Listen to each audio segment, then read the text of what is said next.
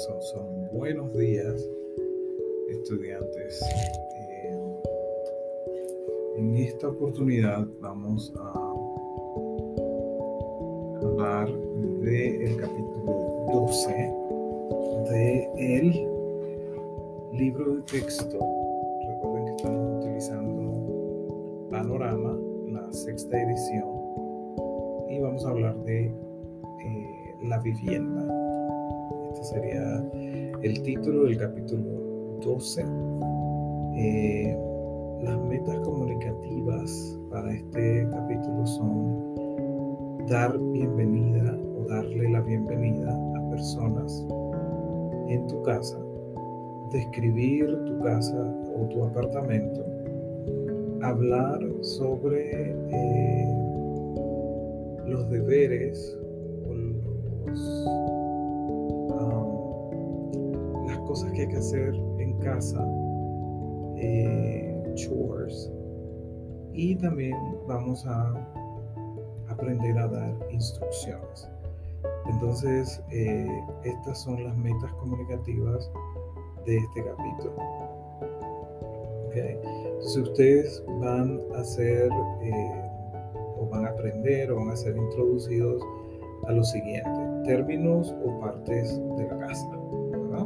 Por ejemplo, en la casa tenemos una cocina, tenemos un comedor, tenemos una sala, tenemos una oficina, tenemos un baño, tenemos una lavandería, eh, tenemos un garaje, ¿no? Un pantry, todas esas cosas eh, que son parte de la casa, ¿cierto? Eh, entonces vamos a hablar sobre eso. Eh, cuáles son los nombres, qué nombres comunes conocemos. Eh, también vamos a hablar de términos sobre eh, deberes. Cuando digo deberes, quiero decir en inglés sería uh, chores, que tú tienes que hacer o realizar en casa.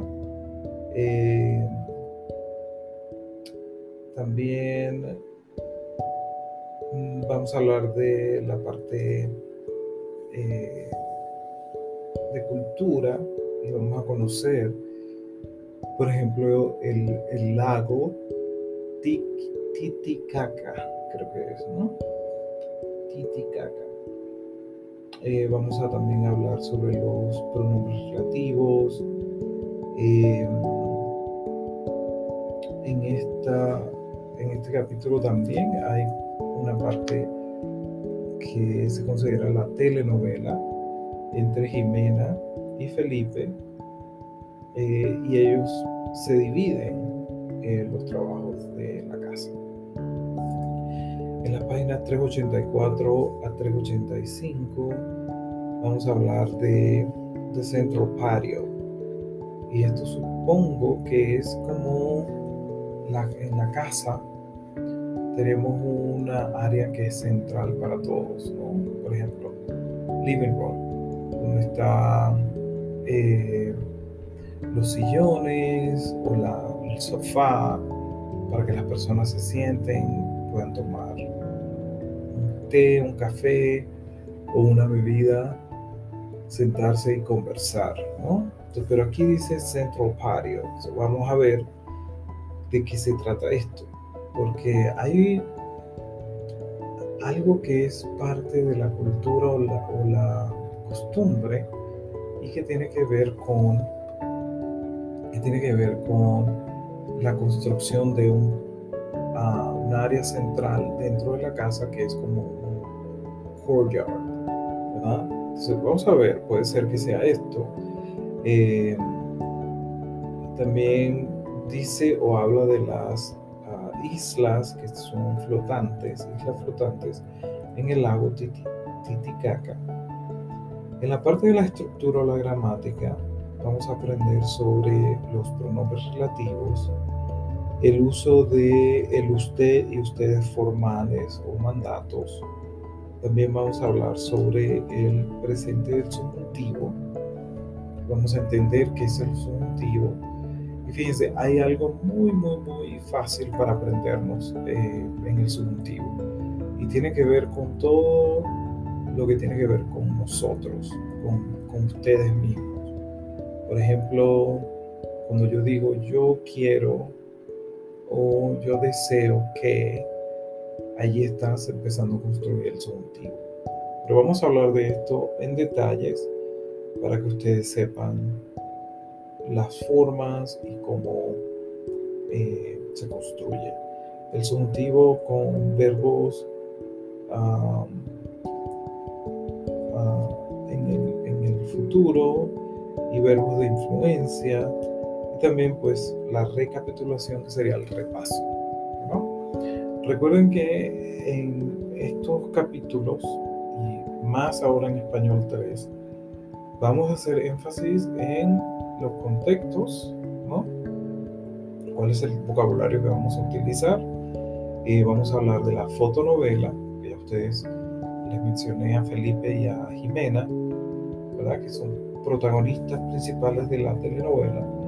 Está la parte de cultura, vamos a aprender sobre el, lago, perdón, el lago Titicaca, donde está ubicado. En la estructura vamos a empezar a ver el subjuntivo, y eh, hay una parte de lectura y una parte de escritura.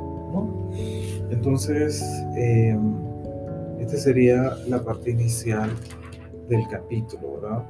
Recuerden que ustedes en, en cada capítulo van a hacer un vocabulario, un proyecto de vocabulario.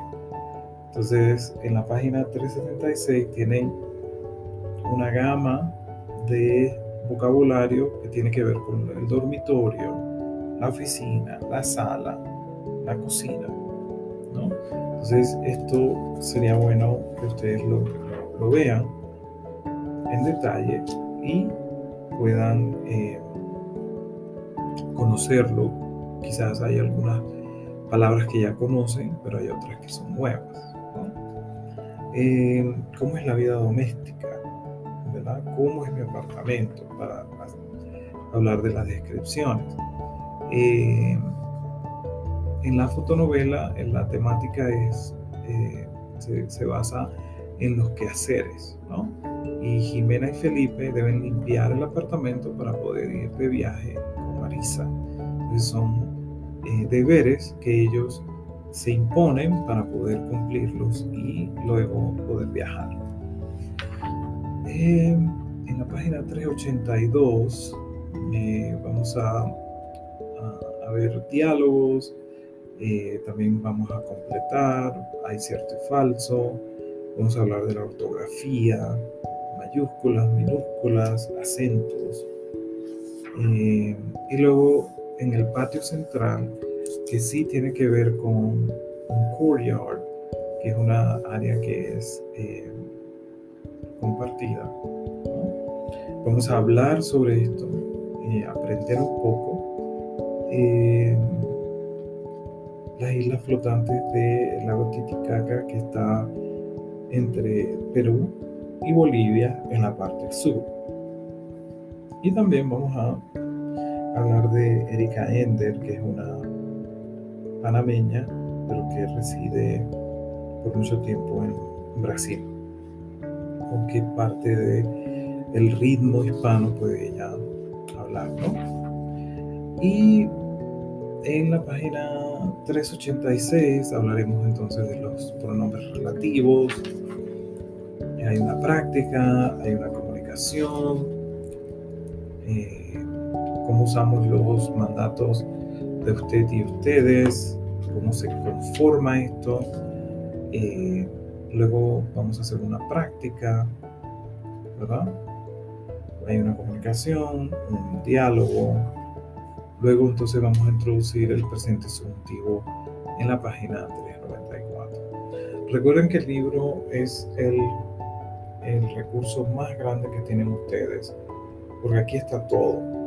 Obviamente tienen que leerlo, tienen que buscar la información igualmente compararla con las tareas que tienen que hacer en DHL para seguir eh, el libro y aprender eh, tips de cómo ir dominando el subjuntivo, porque eh, puede ser un poco complejo, ¿cierto? Entonces vamos por parte, ¿no? En este primer capítulo, bueno, sería el segundo porque es el 12, pero aquí vamos introduciendo esta temática, ya luego en el 13 la vamos a ir ampliando un poco más y vamos a tener oportunidad de revisarlo y de repasarlo.